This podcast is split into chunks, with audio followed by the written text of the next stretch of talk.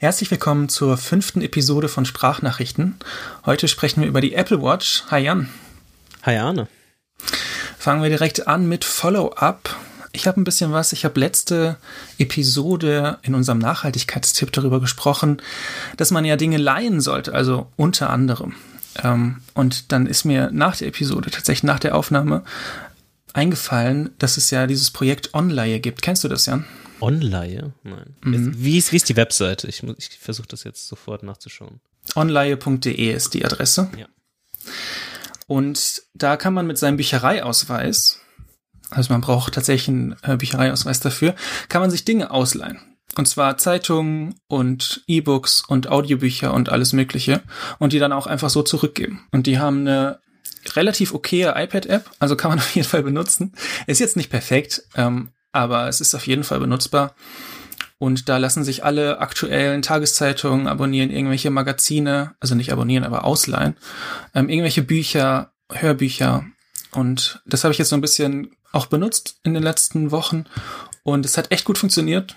Ich bin da eigentlich ziemlich begeistert von. Ich habe jetzt auch mein normales Zeitungsabonnement tatsächlich gekündigt, weil ich ja sowieso nicht immer komplett alles lese und es dann auch sehr teuer war und lese jetzt, leih mir dann die ähm, Zeitung einfach kurz aus und gucke mir die Sachen an, die mich interessieren. Und genau, also wenn man sich so eine Zeitung ausleiht, das, die hat man dann meistens für so drei, vier Stunden. Und dann äh, wird die quasi automatisch zurückgegeben. Und es funktioniert aber sehr gut, das kann ich sehr empfehlen. Ähm, wer Lust hat, sich Dinge auszuleihen digital, kann sich mal online.de anschauen. Man kann auch gerade sogar sich ein Konto machen, ohne dass man eine Büchereiausweis hat weil es ja jetzt gerade auch die Büchereien geschlossen waren und so weiter. Ähm, das heißt jetzt quasi auch ein guter Zeitpunkt, um mal anzufangen. Und wenn sich's, wenn es gefällt, kann man sich dann ja einen Ausweis machen. Ich werde mir auf jeden Fall, habe ich jetzt auch noch nicht gemacht, aber ich werde mir jetzt die Tage bei uns in der Bibliothek im Ort einen Ausweis machen und dann darüber die Online benutzen. So, äh, also ich, ich, ich muss das jetzt noch mal für mich zusammenfassen. Mhm. Das ist quasi eine Digitalisierung der echten Laie. Ja. Ähm, und du hast dann anhand dieses Zeitungsbeispiel, was du jetzt ähm, kurz angerissen hast, mhm. für einen gewissen Zeitraum kannst du den auswählen? Genau. Also ich kann jetzt in der App schauen, ist die Zeitung gerade ausgeliehen? Also es ist, man, das Ding ist, es hat halt mit Lizenzen zu tun. Sonst können wir natürlich bei digitalen Sachen einfach sagen, es können so viele ausleihen, wie sie wollen. Aber es kann natürlich auch sein, dass es zu der Zeit ausgeliehen ist, wo man schaut. Und dann hat man quasi Pech und muss dann warten, bis es wieder zurückgegeben wurde. Also man ist so ein bisschen darauf angewiesen, dass es funktioniert, aber die meisten Bibliotheken haben ja mehrere Lizenzen für die gleiche Zeitung. Das heißt, man hat dann irgendwie vier, fünf ähm, Optionen und wenn die alle ausgeliehen sind, dann muss man eben einen Tag warten. Also es ist im Prinzip wie eine ganz normale Bibliothek, nur ja. eben digital. Ich, ich muss das, glaube ich, für mich noch ein bisschen verarbeiten. Ich bin gerade etwas, okay. ähm, ja, verwirrt. Warum? Ich weiß, ja, weil es halt diesen, diesen digitalen Aspekt, Aspekt gibt, der es ein bisschen ad absurdum führt, mhm. aber du hast natürlich recht mit den Lizenzen. Ja. Ähm, dass es halt eher so ein Lizenzthema in dem Sinn ist, der es dann irgendwie ad, ad absurdum führt. Ähm, mhm. aber. Finde ich auch sinnlos, aber so ist es. so ist es. Ja. Genau. Und zum iPad ähm, haben wir ja letzte Episode ausführlich drüber gesprochen und es ist ziemlich genau so gelaufen, wie ich mir vorgestellt habe. Also ich habe jetzt an den Wochenenden fasse ich mein MacBook eigentlich nicht an. Ich bin eigentlich nur am iPad, also nicht nur, aber wenn ich was machen muss, dann mache ich es am iPad. Und für abends und mal so zwischendurch was recherchieren, ist das schon echt super. Ich habe mich auch jetzt dagegen entschieden, tatsächlich, das klang letzte Episode noch anders, ich weiß, ähm, mir diese Tastatur zu kaufen, weil ich einfach gemerkt habe, jetzt in den, ähm, in der Zeit, wo ich es benutzt habe, dass ich nicht so viel tippen muss. Also mhm. wenn ich mal eine E-Mail schreibe, dann ist es eine kurze E-Mail, da ist es schon okay auf dem Display-Bildschirm und so. Deswegen werde ich das jetzt erstmal nicht machen. Ich habe mir jetzt so ein ähm, Smart Folio Case gekauft. Einfach nur, dass es ein bisschen äh, geschützt ist, weil ich habe auch schon einen Kratzer drin. Naja, ähm, aber nicht im Display. das ist nicht so schlimm.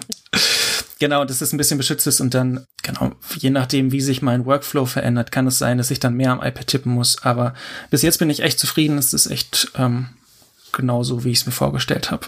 Was sind jetzt so die, die größten Tätigkeitsfelder? Also es ist wirklich nur so ein bisschen Webbrowsen, wenn du jetzt nicht, wenn du gesagt hast, dass du relativ wenig schreibst, effektiv. Mhm. Also ja, im Prinzip, ich lese meine RSS-Feeds nur auf dem iPad. Also ich habe die App auch nur da installiert und lese es auch nirgendwo anders. Ich lese meine Newsletter, ähm, also E-Mail-Newsletter, die gibt's noch, die lese ich auch nur auf dem iPad. Ähm, das heißt, es ist so ein bisschen das Lesegerät. Ich habe die Online-App nur auf dem iPad.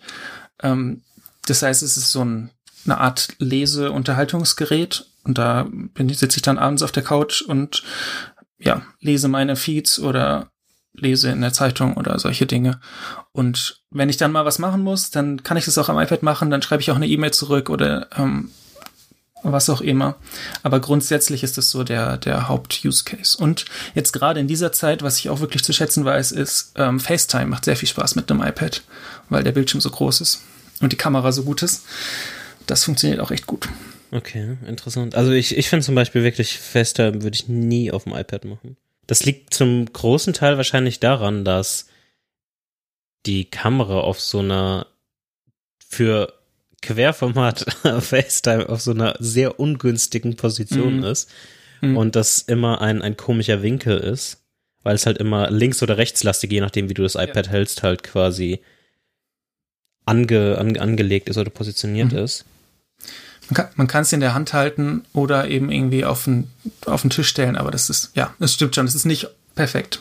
Ja, in meinem Kopf ist es dann meistens immer so, dass ich kurz verwirrt bin, warum es so ein komischer Winkel ist. Mhm. Dass es immer so links- oder rechtslastig ist und nicht zentriert, wie es dann irgendwie am, am Mac oder am iPhone wäre. Und ich meistens dann dann doch persönlich mit Bezug auf FaceTime dann mit dem iPhone irgendwie kleiner, beweglicher unterwegs bin. Also ist bei dir das iPad schon mehr ein Konsumgerät? Ja, aber es ist eigentlich primär ein Konsumgerät. Ähm, GoodNotes benutze ich trotzdem sehr viel für mal schnell was runterschreiben. Alles, was irgendwie schnell runtergeschrieben werden muss, schreibe ich dann schnell mit dem Pencil runter oder irgendwelche Konzepte ähm, oder Diagramme oder sowas mal hinzeichnen. Also es ist kein, GoodNotes ist für mich kein langfristiger Speicherort, da habe ich dann andere Sachen für, aber für diese kurzfristigen Skizzen und ich habe zum Beispiel jetzt auch mir Notizen für diese Episode gemacht und die sind auch in GoodNotes. Und das funktioniert echt gut. Also ich habe jetzt auch die GoodNotes App auf dem Mac offen und gucke jetzt auf das, was ich mit meinem iPad ge äh, geschrieben habe. Ja. Ja, dann hoffe ich mal, dass du eine gute Handschrift hast. das geht. Und das geht. Du, dass, du, dass du die Notizen für äh, die Apple Watch gut lesen kannst. Ja, ähm, fangen wir mal an. Also Apple Watch.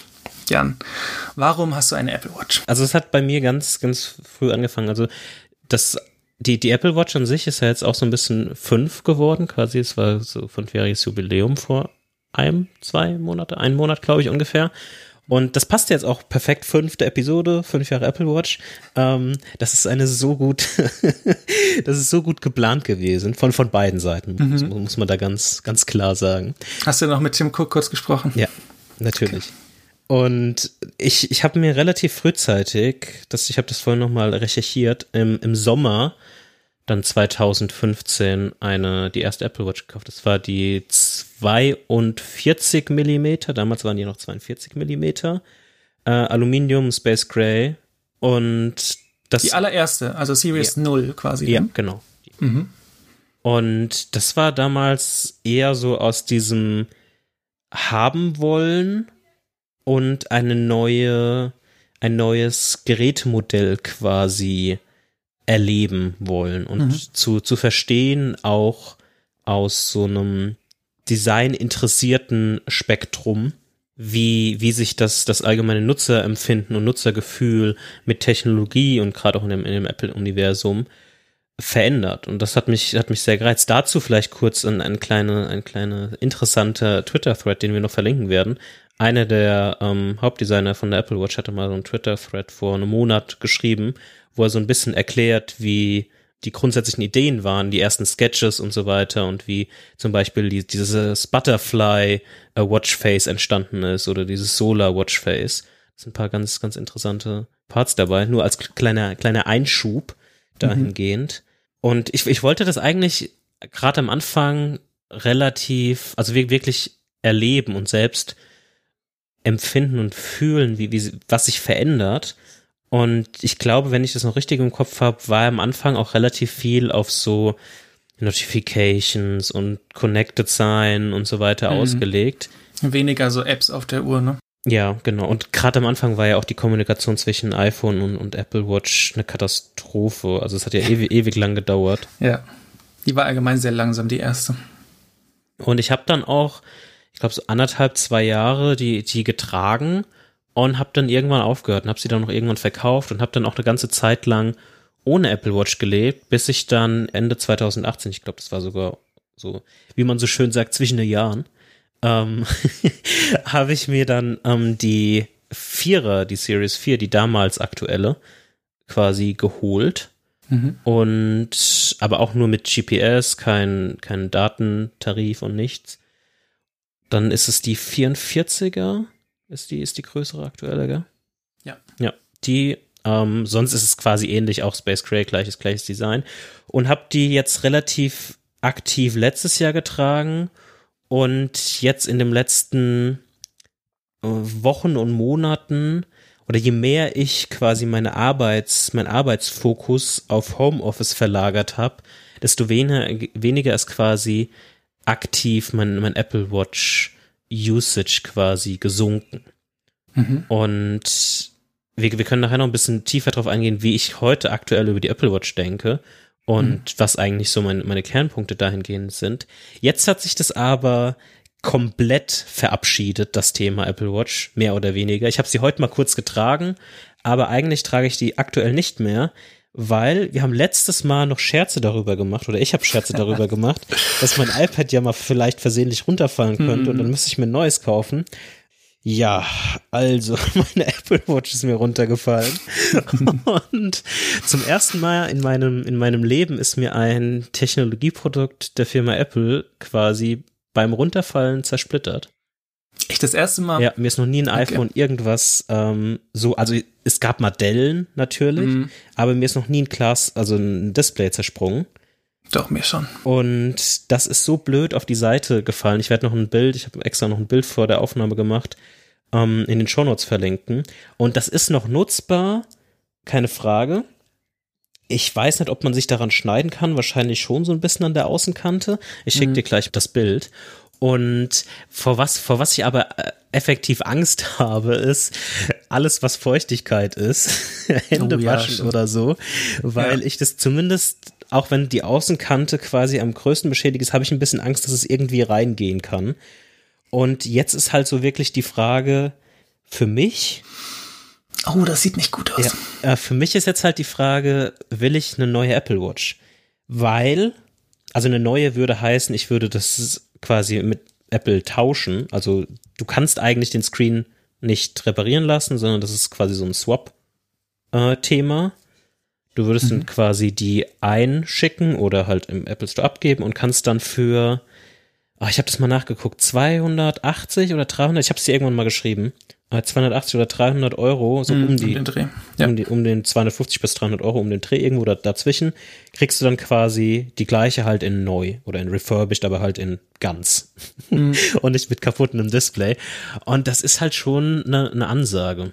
Das ist viel Geld, ja. Und die neue kriegt man ja jetzt für 450 ja, oder genau. so die das gleiche? ist dann quasi ja. so zwischen 150 und 200 Euro teurer. Ja. Und dann hast du halt eine neue. Was für die aktuelle Series egal wäre, weil ich, die hat nicht so viele unterschiedliche oder Verbesserungen mhm. zur, zur Gut, das Always On, das finde ich schon ganz cool, aber ja. Ist relativ egal. Ist Muss, so. Aber okay.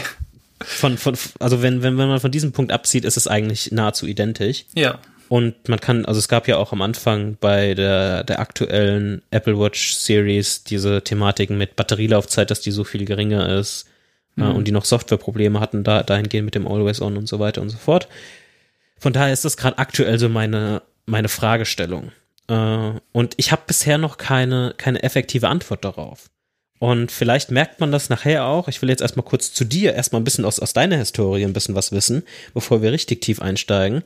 Aber mhm. wenn wir dann richtig tief einsteigen, merkt man vielleicht auch so ein bisschen, warum ich hin und her gerissen bin. Aber erstmal, wie, wie ist denn deine, deine Geschichte zur, zur Apple Watch aktuell oder damals schon gewesen? Also damals, genau. Ich habe mir die, äh, meine erste Apple Watch war eine Series 3 tatsächlich. Ähm, die habe ich mir, ich glaube 2017 gekauft, ähm, hauptsächlich für Sport und auch dieses Pocket Computer am Handgelenk. Also es ist eben das, was du sagtest, dass es eine komplett neue ähm, Gerätesparte ist oder Geräteart ähm, oder war damals. Heute gibt's ja auch viele andere.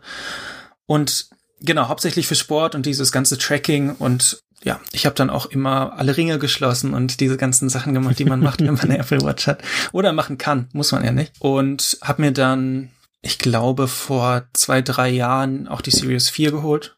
Vor zwei Jahren war es, glaube ich. Einfach, ja, weil die äh, Series 3 dann auch, ja, es war, eigentlich ist der Unterschied nicht so groß, aber es ist, ähm, es gab so ein paar Sachen, also die Series 4 ist schneller gewesen und ähm, hat allgemein auch ein bisschen größer gewesen. Ich fand die Series 3, die Series 3 war ja noch 38 und 42 Millimeter, oder? Mhm. Die haben erst mit der Series 4 größer gemacht. Ja, das war auch ein, einer der Beweggründe. Genau, da habe ich mir sogar die äh, in Edelstahl äh, geholt und ja, seitdem trage ich die. Ich habe die jetzt auch tatsächlich, also ich trage sie jetzt ähm, seit eine Woche vor der letzten Episode ähm, nicht mehr. Und davor habe ich sie, habe ich bestimmt, ja, wie viele Jahre sind das? Vier Jahre, ja, drei, vier Jahre, jeden Tag Apple Watch getragen. Also ohne, ohne irgendwie einen Tag keine zu tragen. Und das ist schon ein komisches Gefühl, die da nicht mehr anzuhaben, ähm, weil bei dir ist ja wahrscheinlich noch länger. Ich weiß nicht, ob du deine jeden Tag getragen hast.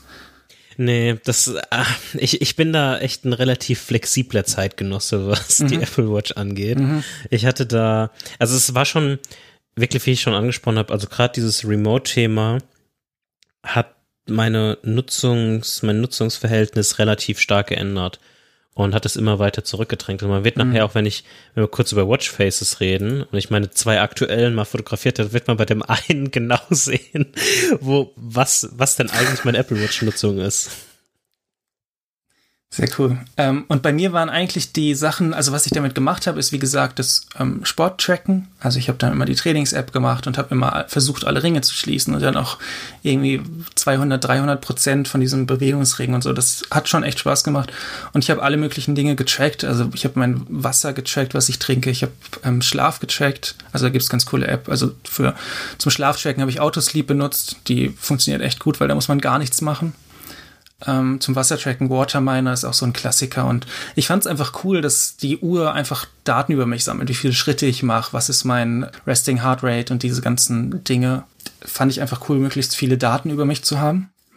Ähm, ja, das hat sich auch so ein bisschen geändert jetzt, aber ich glaube, diese, die Hauptfaktoren, die die Apple Watch, ja, für mich es einfach wert gemacht haben, war dieses Fitness-Tracking, dann Notifications fand ich auch richtig cool, dass ich nicht immer mein iPhone aus der Tasche holen musste, sondern einfach ganz kurz drauf gucken konnte und dann direkt wusste, ob es jetzt wichtig war oder nicht. Ähm, und Compilations, also diese kleinen Widgets auf dem, auf dem Watchface, mhm. fand ich auch wirklich gut. Da habe ich eigentlich nur diese Klassiker benutzt, also Datum und äh, Uhrzeit logischerweise. Und dann vielleicht mal von meinem To-Do-Manager, den ich gerade benutzt habe zu der Zeit, die Anzahl der, der Tasks und ähm, Wetter fand ich sehr, sehr praktisch. Mhm. Also, dass ich einfach mit einem Blick auf die Uhr sehen konnte, wie das Wetter äh, draußen ist, ohne aus dem Fenster gucken zu müssen. Genau, das waren eigentlich so meine, meine Hauptgründe oder die, die Dinge, die die Apple Watch für mich am, am, am besten gemacht haben. Hast du da, wie sieht es bei dir aus?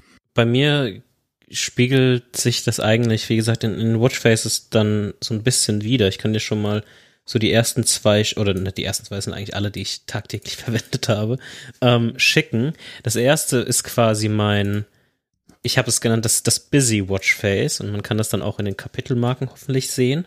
Das erste ist das Busy Watchface und das geht so in die Richtung, wie du es gerade beschrieben hast. Mhm. Also du siehst den Kalender, du siehst so mit Carol Weather, Weather ähm, ein bisschen über Status über die, die aktuelle Wettersituation, Things aus Gewohnheit. Ich habe das, wie ich das auch schon in der, in der Getting Things Done Episode angesprochen habe, eigentlich nie verwendet.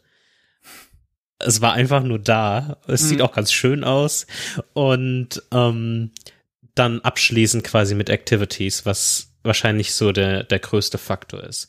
Das Watchface, was ich am meisten verwendet habe in den letzten Monaten, ist dieses Watchface. Und das ist eigentlich ein Watchface, was nur die Uhrzeit anzeigt und mhm. nichts anderes. Also nichts von Compilations und keine anderen Daten. Nicht mal das Datum, nichts. einfach nur die Uhrzeit in relativ schön, aber schlicht. Und ja, das gefällt mir auch sehr gut. Das California Dial ja, ist das, ne? Genau. Mit den römischen oben, ja.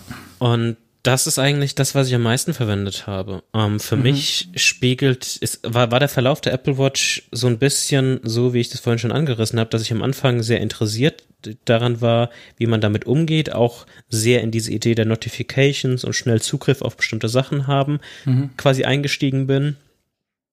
Wenn man mich heute fragt, dann würde ich gerade diese zwei Punkte komplett äh, negieren. Also ich habe nahezu keine Notifications auf meiner Apple Watch an. Die einzigen Sachen, die eigentlich durchgehen, sind iMessages, Telefonanrufe oder so FaceTime-Calls, also die einfach nur gespiegelt werden mhm. und gelegentlich irgendwelche gesundheitsrelevanten äh, Reminders oder sowas. Also echt was, was, was wirklich wichtig ist, aber sowas grundsätzliche Notifications, wo ich schon relativ strikt bin auf dem iPhone, hm. ist noch mal strikter auf, auf der Apple Watch. Da gibt es eigentlich nichts. Für mich sind wirklich die, die großen Faktoren für die Apple Watch oder der größte ist Sport und auch wenn sich das dumm anhört, ähm, vielleicht die Uhrzeit, ähm, weil es im Endeffekt eine Uhr ist. Ja. Ich habe immer mehr, und das kann vielleicht auch das, das California Dial quasi so ein bisschen widerspiegeln, ein bisschen mehr in diesen Fashion-Aspekt. De Denke ich manchmal mehr in, in, in der Apple Watch. Also ich habe auch diesen, diesen ewig langen Traum, irgendwann mal eine, eine Hermes quasi mhm. Apple Watch mir, mir zu holen, so eine schöne, also ich würde gern irgendwie so einen Mix haben mit so einem, mit so einem Hermes Lederarmband, aber so eine ähm, Keramik-Version der Apple Watch. Das wäre so mein, mein irgendwann das vielleicht ist, mal. Äh, sportlich, ja. das ist wahrscheinlich ein vierstellig. Mhm. Ähm, das das wäre irgendwann mal bestimmt vielleicht cool. Das wird nicht in, den nächsten, in der nächsten Zeit irgendwann passieren. Aber das finde ich durchaus ein, ein valider Grund, eine Apple Watch quasi zu, zu nutzen, auch aus die, das aus dem Fashion-Aspekt zu, zu mhm. betrachten. Mhm. Sonst mhm. spiegelt sich bei mir das wirklich nur in Gesundheit, Schrägstrich Sport, Apple Pay, das merkt man gerade, mhm. also das merke ich persönlich gerade sehr stark vor der quasi Maskenzeit oder vor Corona war es nicht so extrem, weil ich auch oft das iPhone einfach an der Kasse in der Hand hatte und dann auch mal öfter über das iPhone quasi Apple Pay aktiviert habe. Jetzt geht es ja eigentlich nicht mehr. Du müsstest die Maske runterziehen, in, in mhm. der Theorie, mhm. dass es gehen wird. Das habe ich noch nie gemacht. Und von daher habe ich heute auch die Apple Watch wieder angehabt, weil ich einfach. Nur zum Bezahlen. Ja, genau, nur zum Bezahlen.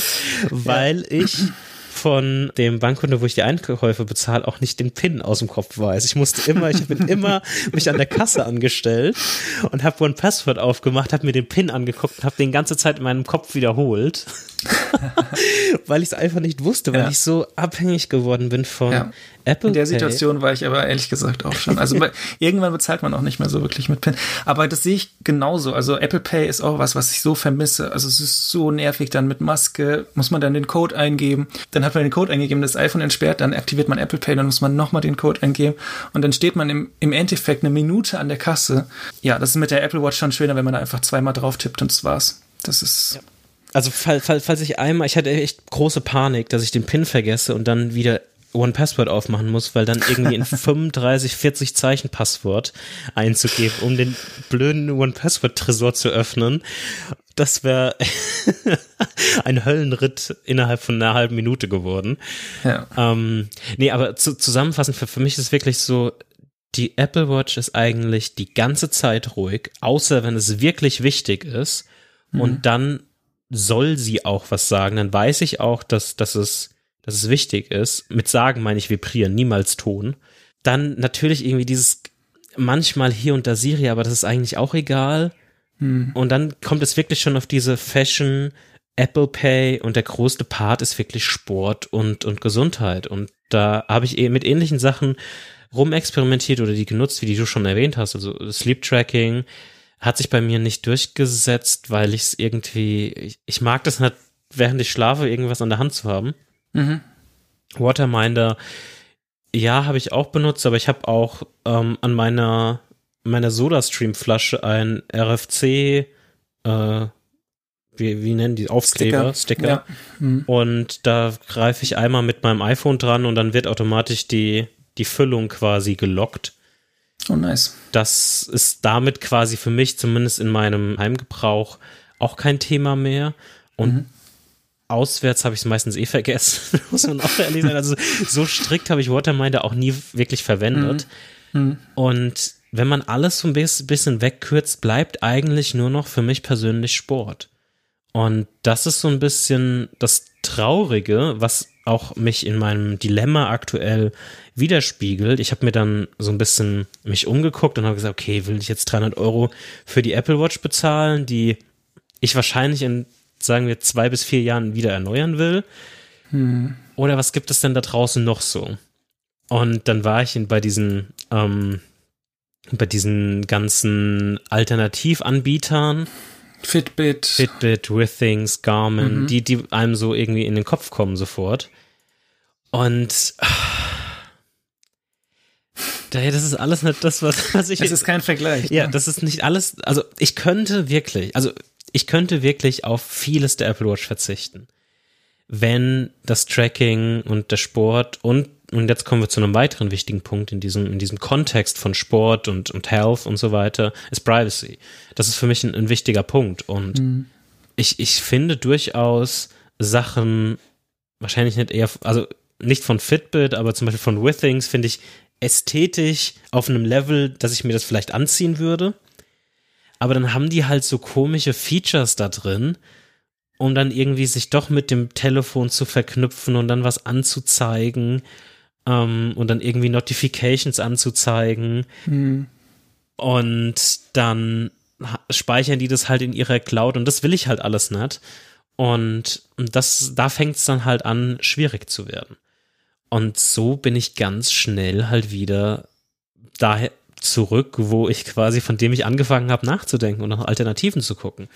Und mhm. dieses, diese, diese goldene Mitte zwischen einer eine Aktivitäts- oder Sporttracker zu haben, aber auch etwas, was man aus ästhetischen oder modischen Blickrichtungen auch mal anlassen kann. Und Garmin, da würde ich von euch wahrscheinlich niemals irgendwas anbehalten wollen, persönlich, weil das halt alles so riesig klobig und nach, nach Wandersport, also richtig Wandersport und was weiß ich was aussieht. Das finde ich halt ästhetisch schwierig. Fitbit ist auch ästhetisch. Entweder sind es so 0815 Tracker vom, vom nur rein visuellen, wie, hm. wie sie schon vor fünf, sechs Jahren waren. Oder es sind Uhren, die zwar an das Apple Watch Design angelehnt sind, aber aussehen wie eine, keine Ahnung, 100 Euro Billigkopie. Ja, und dann sind wir da zurück, wo ich wieder an dem Punkt bin, okay, kaufe ich mir jetzt halt irgendwie wieder die, oder lass mein Apple Watch in Anführungszeichen reparieren, aka austauschen. Und nutze das halt weiter so, wie ich es davor genutzt habe. Also der seidene Faden, der dich an der Apple Watch hält, ist Sport-Tracking. Ja, aber ich, ich finde halt wirklich die, die Workouts, das Tracking, also das geht bei mir von Laufen aktuell nutze ich die halt nicht fürs Laufen, sondern bin jetzt wieder auf, auf Strava umgestiegen. Mhm. Ähm, was okay ist, aber da verliere ich halt zum Beispiel Herzfrequenz. Mhm. Das finde find ich halt irgendwie interessant. Fahrradfahren, das habe ich letztes Jahr viel gemacht. Schwimmen finde ich klasse, habe ich letztes Jahr auch relativ viel gemacht, weil wir relativ in der Nähe von, von einem Schwimmbad wohnen. Also ist das auch eine, eine Sache, die relativ cool ist. Und wenn man, das sind so meine, meine Hauptfaktoren in Sachen Tracking. Und ich habe das auch am Anfang des Jahres, wie ich, oder Ende letzten Jahres, Anfang diesen Jahres, wie ich noch öfter im Fitnessstudio war, habe ich auch oft Fitbot verwendet. Eine, die, über die haben wir auch schon mal gesprochen, über ja. diese App in der, in der ja. Homescreen-Episode, glaube ich, wenn ich mich recht erinnere. Und das ist ja so ein bisschen so ein virtueller Personal Trainer, der dir quasi so Trainingspläne erstellt und so weiter und so fort. Und da kann man dann quasi von Übung zu Übung gehen oder von Set zu Set. Und das kann man auch komplett über, über das iPhone entweder oder über die Apple Watch quasi steuern. Mhm. Und das finde ich schon interessant. Und ich muss auch ganz ehrlich sagen, ich bin auch immer am, am Überlegen bei der Apple Watch. Ich weiß nicht, ob, ob du schon mal eine Apple Watch hattest mit 3G. Ja, Oder meine LTE? letzte, die Vierer, hat Ja. auch LTE gehabt, ja. Und das ist halt so, so ein Themenbereich, den ich dann auch interessant finde, weil dann könnte ich zum Beispiel mein iPhone einfach da daheim lassen, wenn ich laufen gehe. Mhm. Weil ich Mhm. habe immer halt diese Sorge, wenn ich irgendwie umknick oder irgendwas passiert, irgendeine Verletzung oder Dann keine du da. Ahnung was, oder es, irgendjemand Ja. anderes hat sich verletzt und du willst Hilfe Ja. rufen. Mhm. Und dann muss ich halt immer das iPhone mitnehmen aus solchen Sicherheitsaspekten. Und das ist halt so ein Thema, was relativ oft mitschwingt in dem Zuge. Und das war auch damals ein, ein, einer der Hauptgründe, warum ich Apple Music ver verwendet habe, weil es der Support auf der Apple Watch wesentlich besser ist, als es zum Beispiel bei Spotify der Fall ist. Ja. Aber dadurch, dass ich halt das eh nie gemacht habe, sondern immer das iPhone dabei habe, war das für mich dann im Endeffekt egal. Aber der Traum von mit meinen, ich weiß gar nicht, was für Beats das sind, die quasi so eine Art Gurt ums Ohr haben oder so ein, Mhm. eine Halterung, Okay. die nutze ich Okay. immer fürs Laufen. Und die einfach nur per Bluetooth mit, mit der Watch zu verbinden und dann einfach nur so frei Sport zu machen oder loslaufen zu können, ohne was anderes noch mitzunehmen und alles darüber zu steuern, das fände ich schon relativ gut.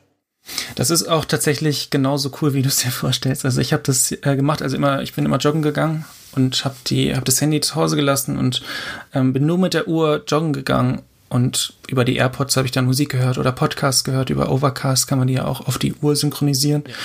Und das hat echt super funktioniert. Also ich habe iMessages bekommen, ich habe alles Mögliche bekommen, ähm, sogar Notifications, die man eigentlich nicht bekommt, wenn das Handy aus ist.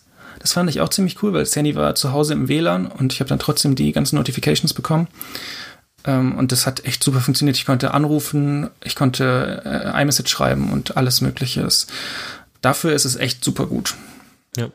Ja. Und das, das ist eigentlich so wirklich dieses Dilemma oder dieses, dieses Problem, in dem ich mich gerade befinde. Mhm. Ich habe nicht das Gefühl, dass ich die Apple Watch tagtäglich relativ viel oder überhaupt tagtäglich verwende.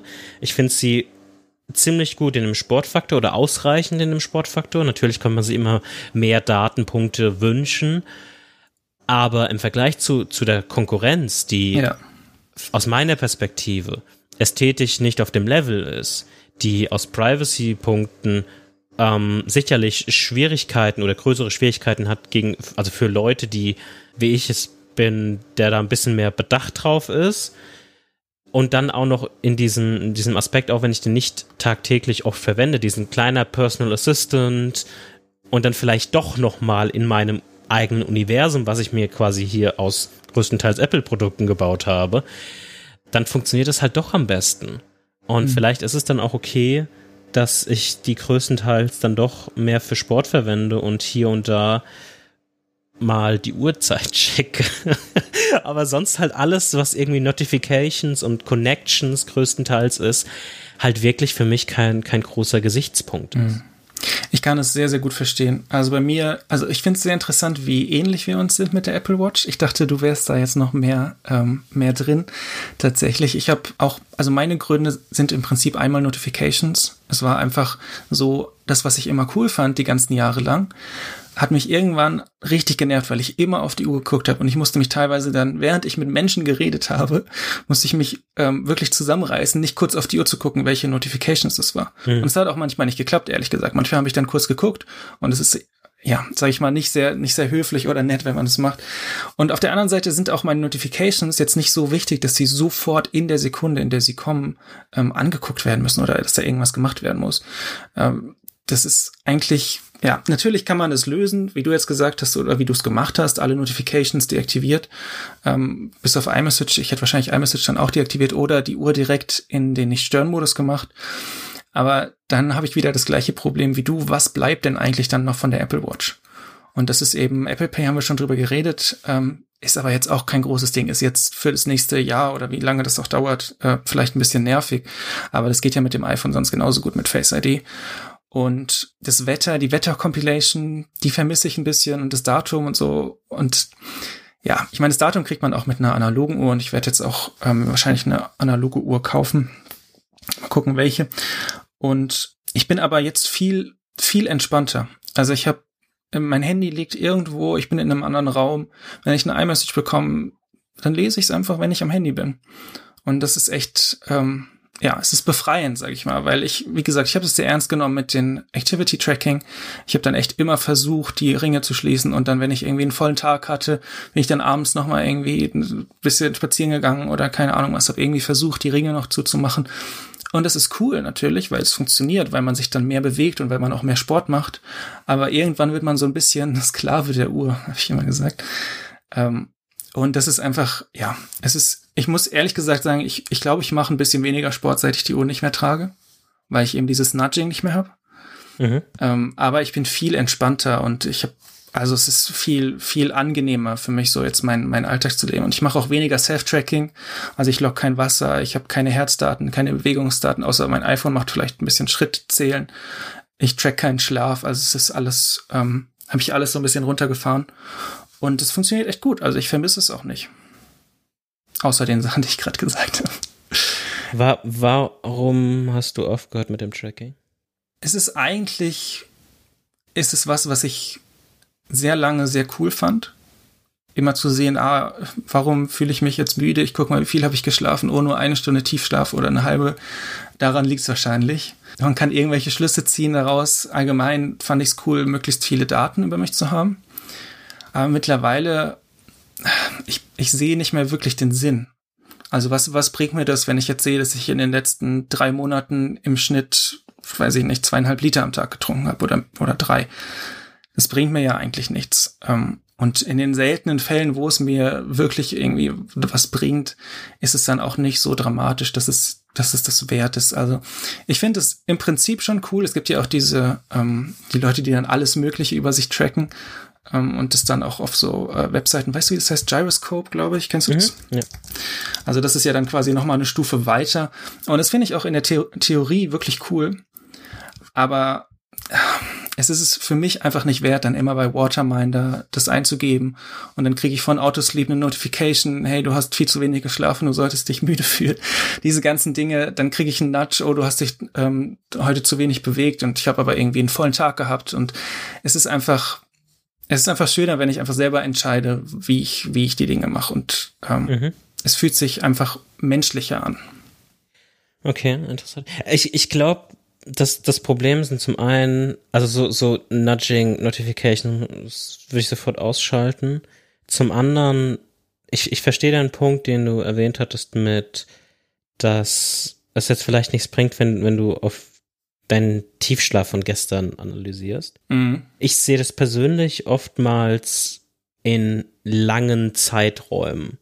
Und was, also ich, ich versuche relativ plus minus halt, es gibt Phasen, wo, wo es nicht klappt, aber ähm, mein, meine Vorstellung ist einfach, dass ich über einen längeren Zeitraum, Monate, Jahre hinweg, ein relativ konstantes Bild an an verschiedenen quasi Datenpunkten sammeln kann und so Rückschlüsse irgendwann auf Sachen, die für meinen Körper funktionieren oder die ihm gut tun oder weniger gut tun, quasi rückschließen kann. Dass man einzelne Datenpunkte, ähm, dass die oft nahezu nichts aussagen oder ein falsches Bild, ob positiv oder negativ, mhm. ähm, aufzeigen, ist, glaube ich, ähm, ja, es soll, sollte man oftmals halt dann, dann irgendwie bedenken. Aber ich wie gesagt, außer jetzt irgendwie mal sich direkt einen Lauf anzuschauen, ähm, schaue ich mir eigentlich von den Daten, die ich sammel oder gesammelt habe, auch gerade im Kontext von der Apple Watch, kaum bis nie einzelne Daten an, weil das selten was bringt. Schaust du dir dann über die Range die Sachen an? Also guckst du dann, wie viel, also weiß ich nicht, wie viel Wasser habe ich übers letzte Jahr getrunken im Schnitt oder andere Datenmetriken? Da Wasser, Wasser schwierig ist, weil ich das oft mal einen Monat mache und mal nicht.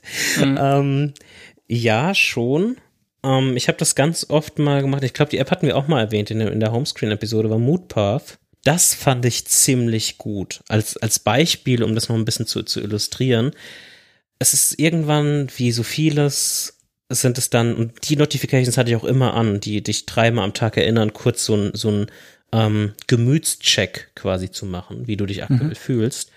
Und dann, wenn es dir gerade mal schlecht geht oder wenn es dir extrem gut geht, mal zurückzublicken und den, das letzte Quartal durchzugucken, wo du nahezu jeden Tag eine Aussage getroffen hast und dann dich auf dieser Basis, auf diesem Durchschnitt und gerade wenn du mal tief hast, zu sehen, okay, aber es ist nicht immer alles scheiße.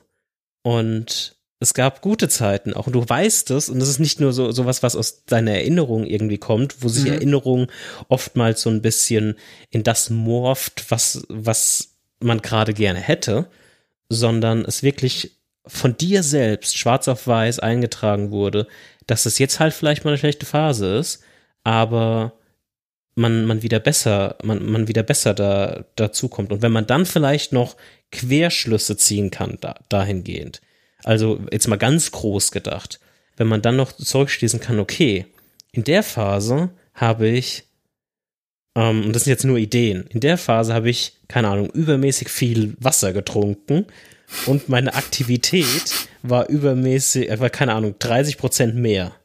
Mhm. Dann sind es vielleicht Sachen, die man ausprobieren kann, um, um sich da wieder irgendwie rauszuholen. Also ich glaube, die, die, diese Langzeitmessung und Langzeit-Insights, die gar nicht mal in erster Linie ein gewisses Ziel verfolgen, sondern dann Queranalysen ermöglichen, sind zumindest für mich die Sachen, die, die super interessant sind. Mhm. Das ist ja auch quasi die Theorie, warum, warum das cool ist, möglichst viele Daten oder möglichst lange Daten ähm, übereinzuheben. Das Ding ist, ich habe es nie benutzt. Also ich habe nie dann zurückgeschaut und geguckt, oh, wie, was habe ich, mhm. was hat sich jetzt verändert im letzten Quartal. Die einzige Metrik, die ich wirklich, wo ich vielleicht mal drauf geglanzt habe, war die Resting Heart Rate, weil das ja je mehr Sport man macht oder je sportlicher man ist, sollte die ja runtergehen und ähm, da kann man dann so ein bisschen drauf gucken, aber selbst das, also was sagt mir das dann? Im Prinzip ist es, ja, also natürlich hat es seine Daseinsberechtigung und wenn man es benutzt, finde ich es auch voll gut, aber für mich war einfach dann der Mehrwert nicht da. Also es hat hat sich nicht wirklich mhm. gelohnt. Das heißt jetzt, um vielleicht mit dem Themensegment langsam abzuschließen, ich weiß noch nicht, was ich mit meiner Apple Watch mache. Und du weißt noch nicht, welche analoge Uhr du dir kaufen willst. Mhm. Ist das ein Fazit? Das ist ein Fazit. Alles klar. Dann lass uns mal in unser, ich nenne es jetzt einfach mal unser Lieblingssegment weitergehen. ähm, Side Project Corner. Was ist bei dir passiert, Arne, im letzten Monat? Was war eigentlich nochmal deine Hausaufgabe? Ich habe sie komplett vergessen. Das war das die Umsetzung deine, deines Blogs, deines Blogdesigns von damals? Ja, genau. Es war die Umsetzung meines Blogdesigns. Ähm, du hast es auch schon gesehen. Es sieht ähm, ein bisschen anders aus als der Screenshot, den ich, ähm, den ich letzte Episode gezeigt habe. Ähm, eigentlich sieht's gar nicht so aus wie, wie der Screenshot. Ich war schon gerade am überlegen, was deine Definition von ein es, bisschen anders ist. Also es ist komplett anders. Genau, ich habe da jetzt auch die Woche, also ich habe jetzt die Woche Urlaub und habe dann viel äh, experimentiert mit verschiedenen Schriften und mit verschiedenen ähm, auch visuellen Sachen. Also was wie welches Farbschema dieser ganze Block hat. Zwischendurch war mal alles gelb. Ähm, das habe ich dann irgendwann, ich glaube, nach ein paar Stunden wieder rückgängig gemacht. Und jetzt bin ich eigentlich ganz zufrieden. Ähm, Screenshot ist auch in den auf dem Podcast-Cover, könnt ihr euch angucken, oder Link in den Show Notes. Ähm, so ein paar Sachen, so ein paar Details kann man noch machen. Die mache ich jetzt in den nächsten Tagen noch. Ich habe auch, so, technisch habe ich es auf 11T aufgesetzt, nach deiner Empfehlung und deinem äh, großen äh, Ankündigung, dass das ja das einfachste und beste ist, was es gibt. Und? Also ehrlich gesagt, fand ich's jetzt nicht wirklich viel einfacher als andere Dinge wie Hugo oder, oder anderes. Es ist ja, es ist ein, also es generiert eben statisches HTML. Was ich tatsächlich cool finde, sind, ist, wie es funktioniert. Also das, ähm, ja, dass es sehr, sehr simpel aufgebaut ist. Also einfacher ist. nee, es ist nicht einfacher. Also zum Beispiel reinkommen. Wenn man jetzt das nicht kennt, muss man dieses ganze Setup, muss man genauso machen wie bei Hugo oder bei anderen Dingen. Aber wenn man es einmal komplett durchgestiegen ist, dann macht es sehr viel Sinn und dann ist es nicht komplex oder es sind irgendwelche tausend Sachen, die man beachten muss, sondern es ist im Prinzip einfach nur JavaScript. Und was mir auch besonders gefallen hat, sind diese, diese, diese Data, wie heißt das? Die, Data Files. Dass man die sich diese Data Files, genau, dass man sich diese Data Files ähm, bauen kann, wo du ja deine Likes auch mitgebaut hast von Pinboard. Das habe ich ähm, mir einfach geklaut und habe jetzt auch Likes bei mir im Blog, weil ich das eigentlich ziemlich cool finde. Ich fand es tatsächlich schade, dass die Pinboard API nicht diese, man kann ja bei Pinboard auch ähm, Items mit einem Stern markieren, mhm. aber die kann, kriegt man über die API nicht. Deswegen habe ich es auch mit einem Like-Tag gemacht. Genau, das fand ich ganz cool. Dann habe ich auch die Feeds, die ich in meinem ähm, RSS-Reader, das ist jetzt zurzeit Feedbin, abonniert habe, die hole ich mir auch einfach dynamisch mhm. jedes Mal, wenn der Blog äh, generiert wird und zeige die auch an. Und da ähm, kommen vielleicht noch ein paar Sachen dazu. Und ansonsten, ja, wird das so ein bisschen mein Blog, der wird jetzt ein bisschen ähm, hoffentlich aufleben. Also der letzte Post ist vom 9. Februar 2019, das ist ja schon ein bisschen her. Ähm, grundsätzlich finde ich es ganz cool, wenn, ähm, also ich plane, das ist jetzt auch noch nicht umgesetzt, aber ich plane, dass da auch andere, anderer Content ist, außer diesen langen Blogposts. Mhm. Also zum Beispiel ähm, mal so ein kurzer Gedanke, okay. den ich sonst in einen Tweet verpacken würde oder in einen Tut oder was auch immer ähm, werde ich einfach bei mir im Blog veröffentlichen und vielleicht werde ich es dann ähm, auch auf Twitter und Mastodon und wo auch immer veröffentlichen mit einem Backlink.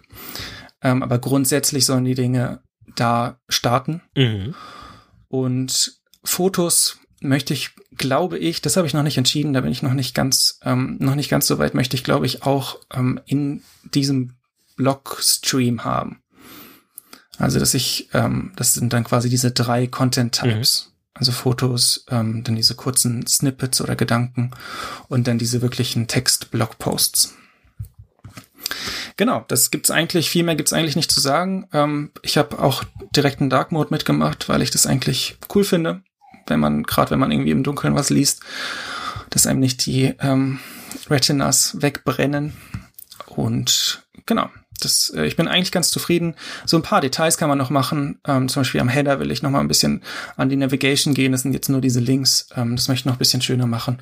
Aber das wird dann jetzt ähm, über die Zeit passieren. Genau. Und meine Aufgabe bis zur, bis zur nächsten Episode wird sein, einen Blogpost zu schreiben. Damit er nicht mehr 2019 steht bei dem aktuellsten Blogpost, sondern 2020. Und ich habe auch schon eine Idee, aber da sprechen wir dann nächste Episode drüber. Sehr gut. Cool. Was hast das, du, ja? Das, das klingt echt sehr, sehr gut. Ich bin gespannt. Ich habe zwei Themen. Ich muss, ich glaube, wir fangen auch mit, mit dem Website-Update an. Mhm. Also, der Blogpost dazu ist noch nicht online. Der wird aber vielleicht vor der, wahrscheinlich vor, vor dem Release dieser Episode kommen. Und er heißt Visual Changes. Und er beschreibt so ein bisschen, was ich auf meiner Seite verändert habe. Und meine aktuelle Seite, die Leute, die es von aus den letzten Episoden schon kennen, war sehr stark an so einen Blog angelehnt. Also wirklich ein simpler Blog. Die Startseite war ein Blog und der hatte ein paar Unterseiten wie diese Slash Likes Seite, damals Slash Fotos. Wir haben eine Slash Podcast Seite, wo Podcasts gelistet sind, die ich abonniert habe. Diesen ganzen Kram. Und ich habe schon in einen der vergangenen ähm, Updates, die ich auf der Seite ge gemacht habe, angefangen, die, den Header mit der Navigation ein bisschen umzubauen. Und das war so ein bisschen Foreshadowing, was ich eigentlich vorhatte. Und ich hatte das, glaube ich, in einer der letzten Episoden noch schon mal angesprochen, dass ich das ein bisschen mehr Struktur verleihen will und das ein bisschen erwachsener aufbauen will, weil das ist ja im Endeffekt mhm. dann trotzdem eine Seite, die nicht nur ein Blog für mich ist, sondern auch eine Seite, wo ich irgendwann mehr so auch in eine Portfolio-Richtung gehe. Also es wird irgendwann so eine Seite slash Work geben und da sind halt so ein paar Case Studies zu Sachen, die ich gemacht habe, Open Source Projekte verlinkt, an denen ich arbeite und so weiter und so fort. So Geschichten wird es da auch noch geben, abgesehen von dem Journal oder der slash Likes Seite und so weiter und so fort. Also was ich jetzt eigentlich gemacht habe und ähm, das sieht man jetzt in einem, in einem Podcast, Cover oder wie gesagt die Links kann man sich auch anschauen, ist eine eigene Homepage gemacht, wo es kurz so ein Hi, ich bin Jan, bla bla bla, so einen kurzen Abschnitt gibt. Dann sind die vier letzten Journal-Einträge verlinkt und ich habe jetzt erstmal um so einen ersten Schritt in Sachen äh, Work Portfolio related Sachen zu machen, wobei da auch der, der aktuellste Post von irgendwann 2019 ist, Februar 2019, ähnlich wie bei dir. Ähm, ja. Die letzten sechs Tribble Posts, also Tribble ist so eine Sharing-Seite für so Designs, quasi verlinkt. Das ist ähnlich aufgebaut wie diese Slash-Like-Seite, also mit diesen Data-Files. Das ist super, super simpel. Ähm, das ist wirklich richtig cool. Und das ist so eines der, der Sachen, die Anne auch schon angesprochen hatte, die mich so an Eleventy so richtig Spaß machen, die ich so richtig cool finde.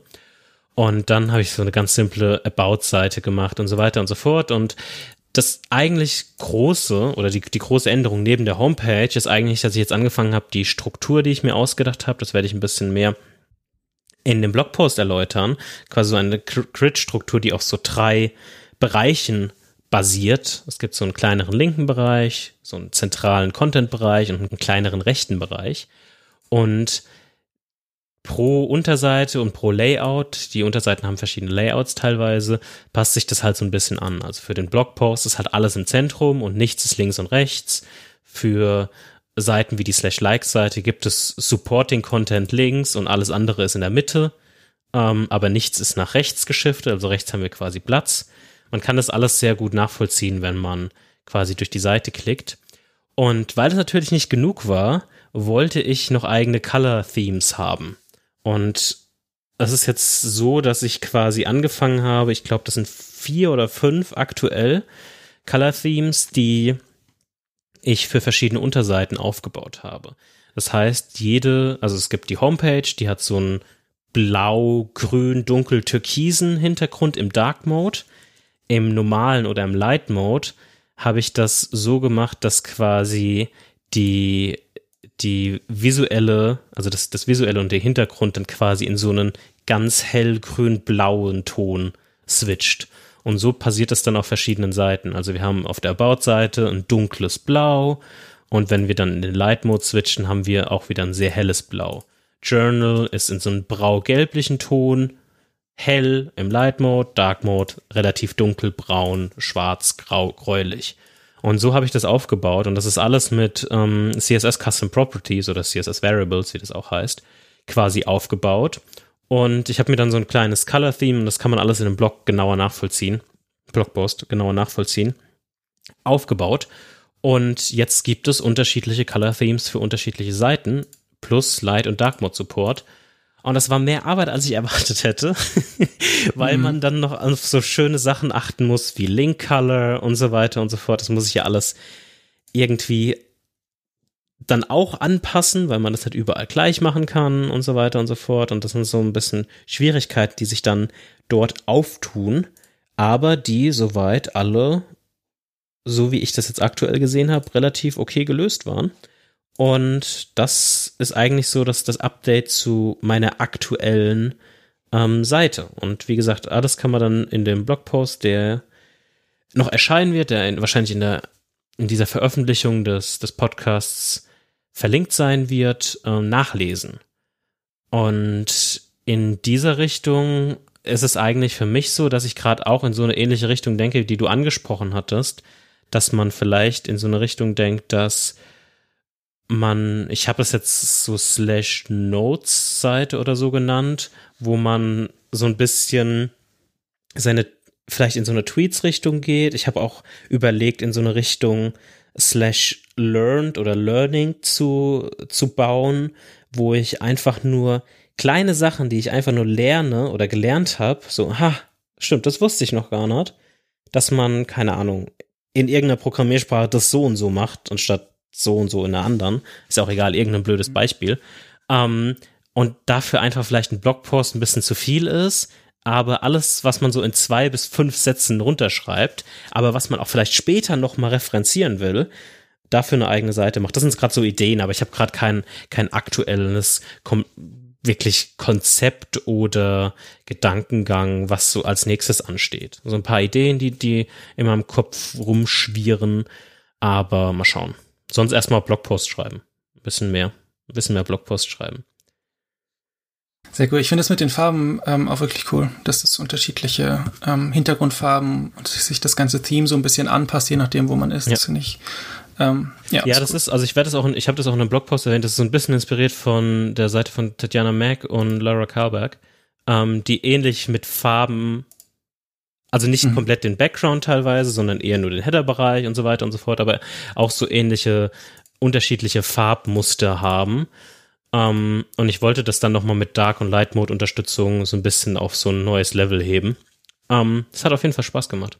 Ich habe ja auch gesagt, dass ich zwei Sachen habe. Und in der letzten Episode habe ich schon angesprochen, dass wir heute mal ein bisschen über eine iOS-App reden wollen, an der ich mhm. mehr oder weniger aktiv arbeite. Seit wie lange schon? Ähm, äh, Jahre. also wenn man mal ehrlich ist, Jahre. Dieses, ich habe das so oft angefangen und alles weggeworfen und nochmal neu angefangen. Das ist mhm. jetzt wahrscheinlich der dritte, vierte, fünfte Anlauf oder so mit unterschiedlichen klassisches Side ja genau ähm, mit unterschiedlichen Scopes, also mal was größer, mal was webbasiert, mal was nur eine iOS-App. Also die, dieser grundsätzliche Gedankengang ähm, ist schon ewig in mir und das ist auch nichts absolut krass Fancyes. Ich finde nur alles, was auf dem Markt ist, relativ blöd.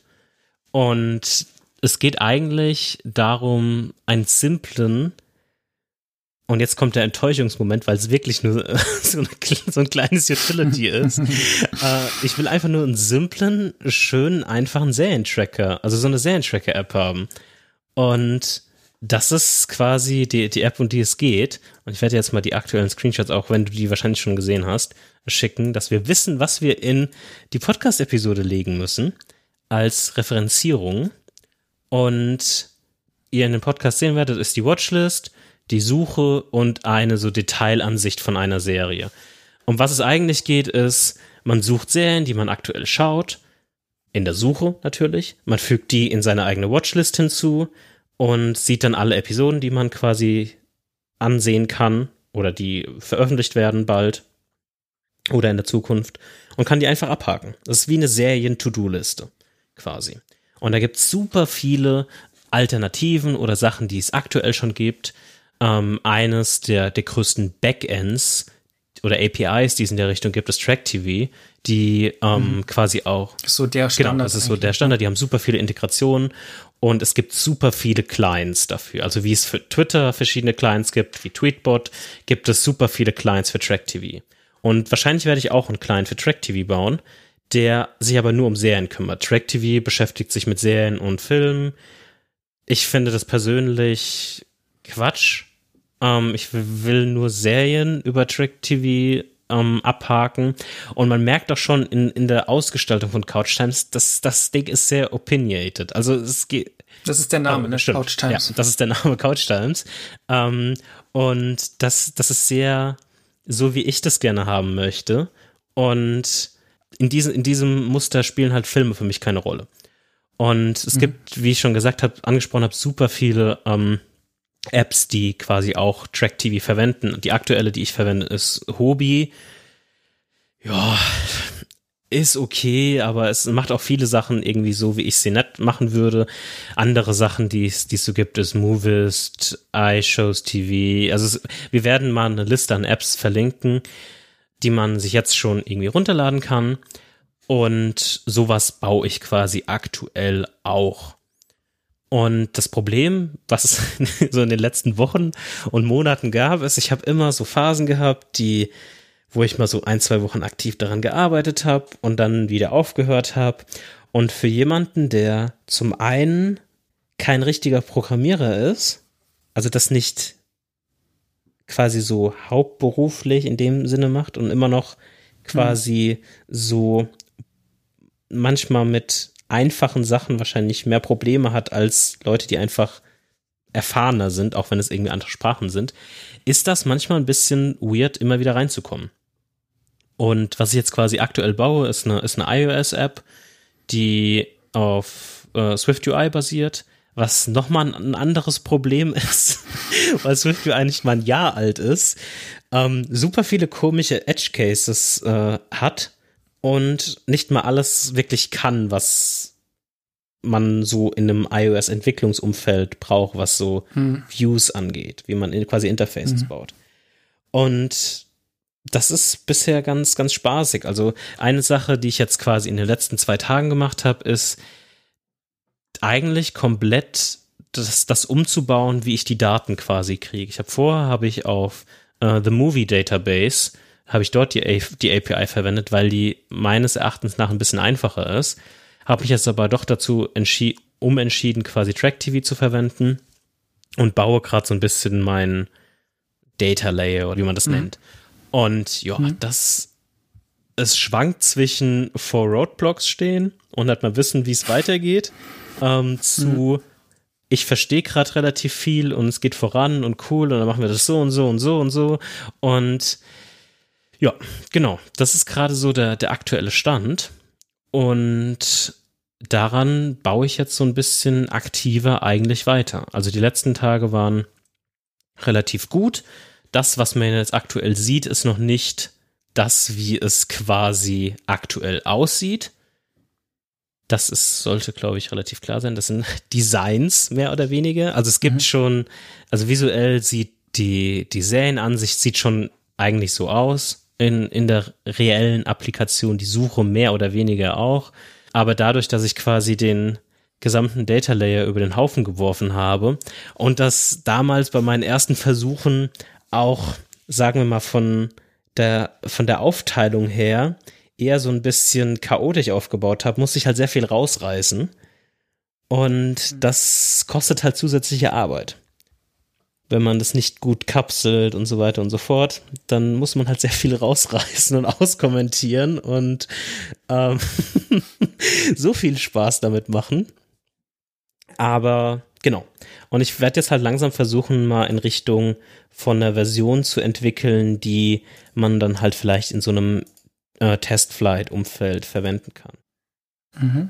Funktioniert schon irgendwas? Also kannst du schon auf Knöpfe drücken und, ähm, oder ist es nur Also was aktuell funktioniert ist, du kannst nach Serien suchen und du kannst Serien alles an Serien speichern, außer die Episoden einer Serie.